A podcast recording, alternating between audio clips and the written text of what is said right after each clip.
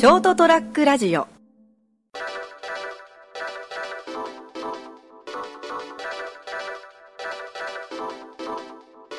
2月になりましたねそうですね。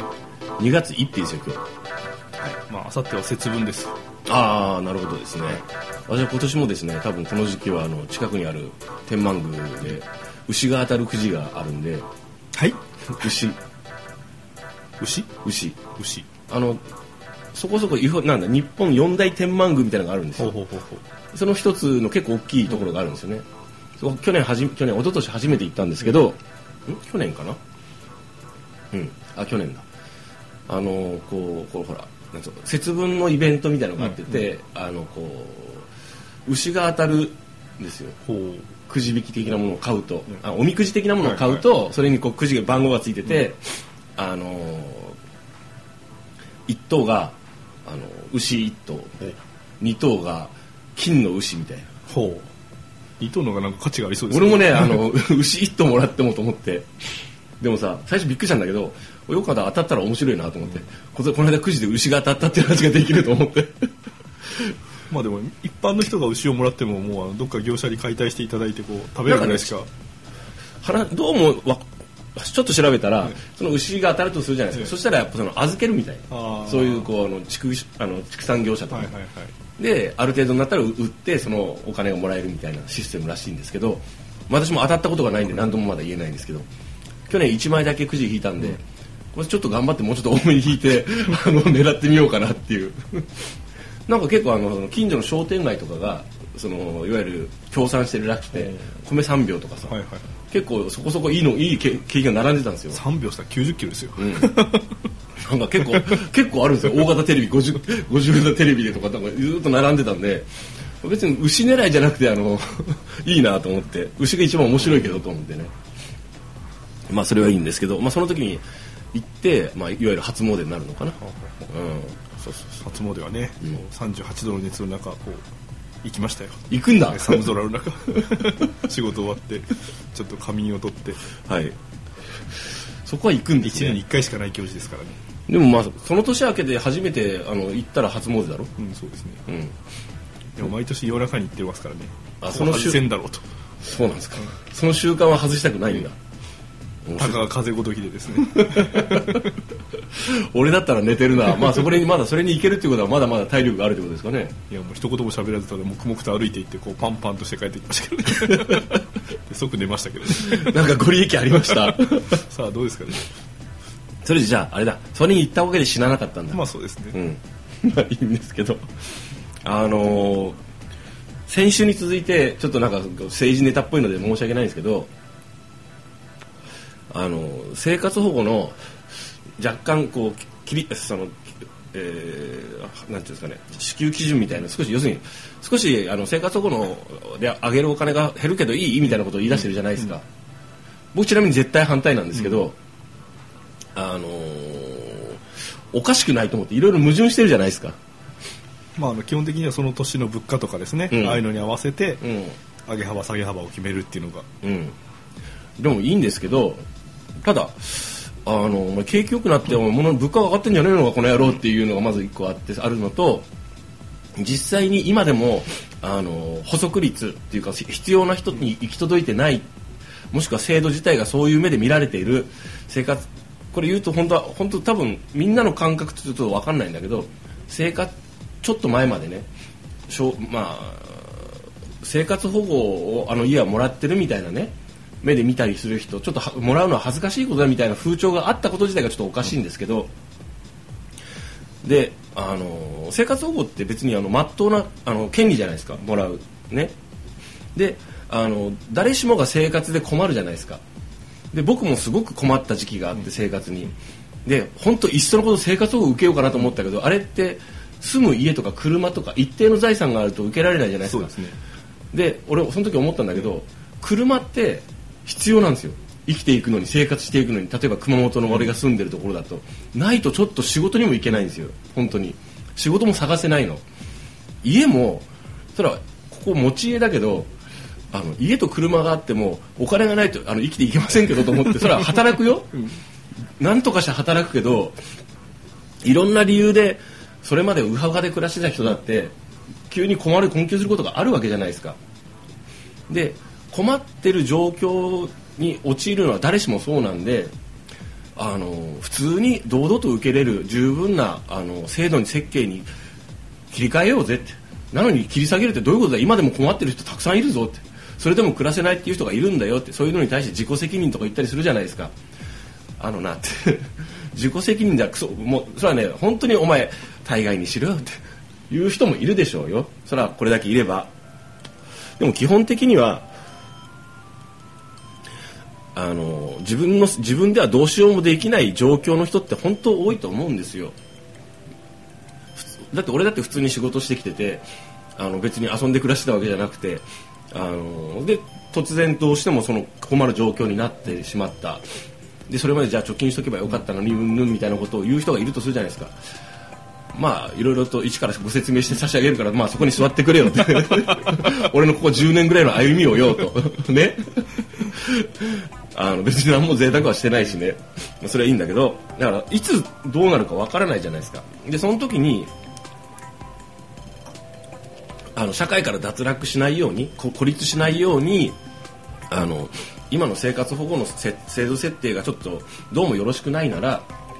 もらいながら職業訓練を受けるなりなんなりあのきちんとまた社会復帰という言い方はおかしいけど社会には十分参加してるけどね。なんかもうあの受けたらこれとこれはもうできませんみたいなのやめなさいよっていう。まああの一つはその大体2パターンあると思うんですよね。病気なりその、特殊な事情でうん。就労そのものがもう難しくなってうん。うん。生活保護を受けることによってしか生活が成り立たない人と、うん。あとはあの一時的にまあしゅあ仕事がなくなったりとかで次の就労いつまででうん。のつなぎっていうと、そうそう。この2パターンに関しては特に何も問題がないはずなんでですね、うん。そこら辺の制度をこう精査をちゃんとしてうん支給されるべきなんですよね。なんかさもうこれお前これこういうことやったからもうあげないみたいな,、せなんか制度設計になってるじゃないですか。でなおかつ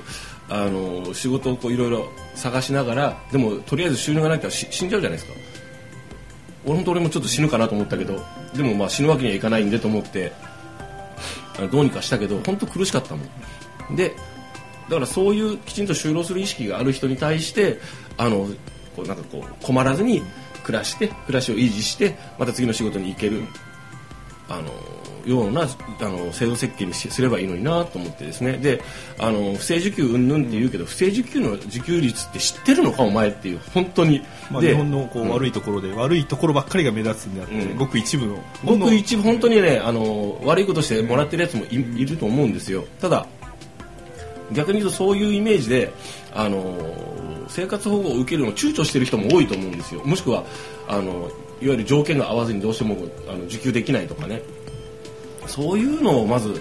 まず補足率上げなさいよ。困ってる人を助けなさいよっていう。でなんかそういうのをなんかこう例えば生活保護を受けてて例えばまあ酒飲んでるだのパチンコ行ってるだのとかね遊んでるとかいうのに対して言う人いるじゃん、ほっとけ! お前に関係ねえだろっていう。ね?まあ、あのそういうことを言う人たちは基本的に自分たちが納めた税金を使われるのが腹が立つっていうのがこう大お前いくら納めてんだだこの野郎っていう。一丁稼いで納めて言えと思って。と思うんだけどね俺あれ腹立つ？いろいろ言う人。もう本当おっしゃる通りなんか俺が払った税金が無駄に使われてるみたいなのを言いたいんでしょ？そういう人たちって。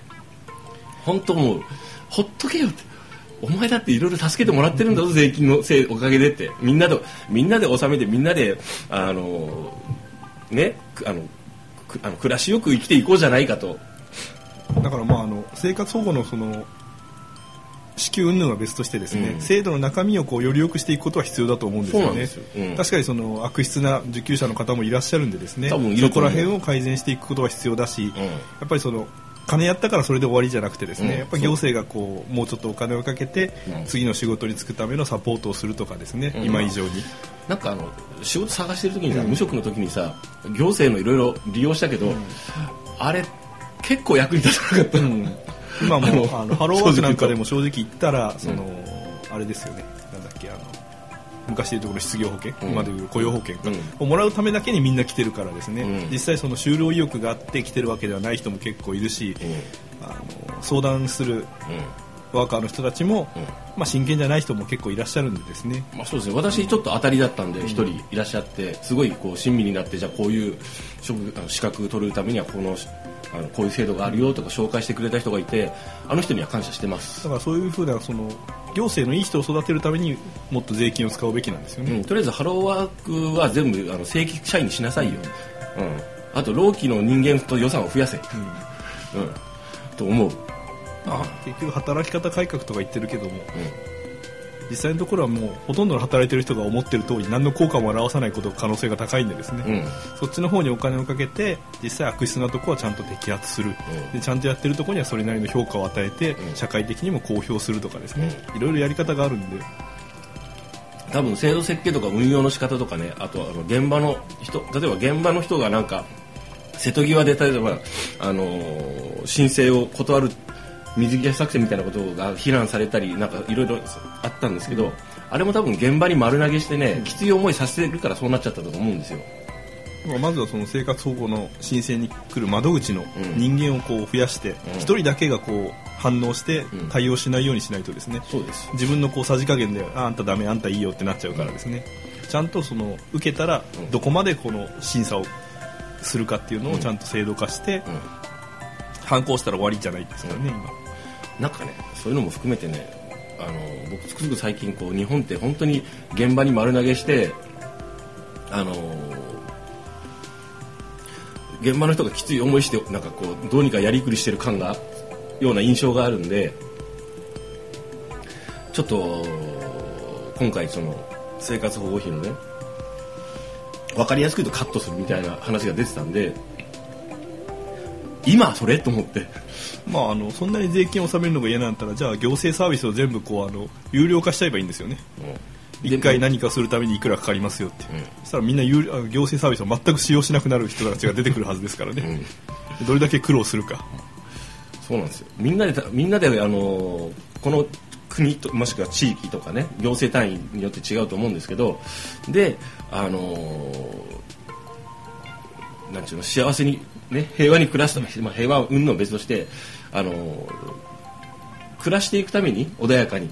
お金を払うわけじゃないですか。決してねあのこう専用機を買ったりね低く買ったりねあのが国外でばらまかれたりするとか飯食われるために払ってるわけじゃないんだから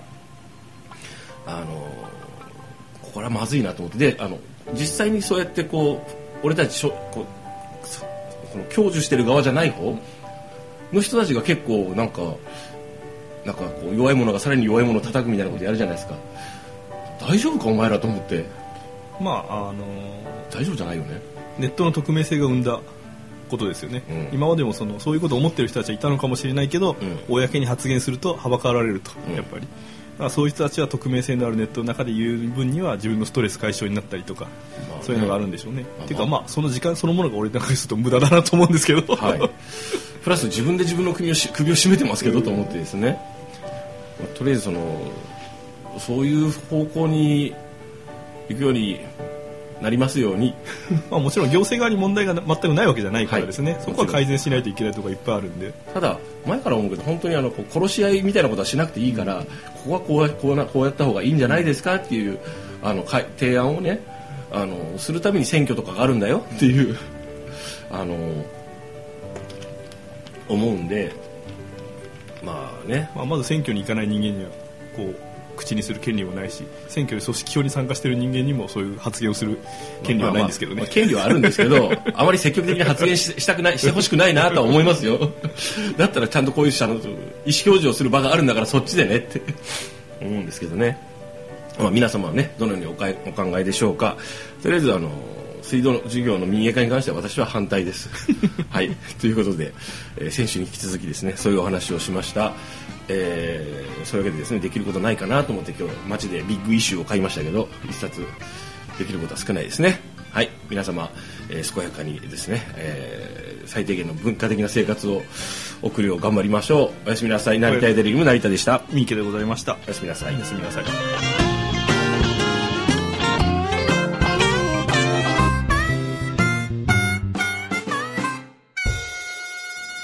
ST-radio.com ショートトラックラジオ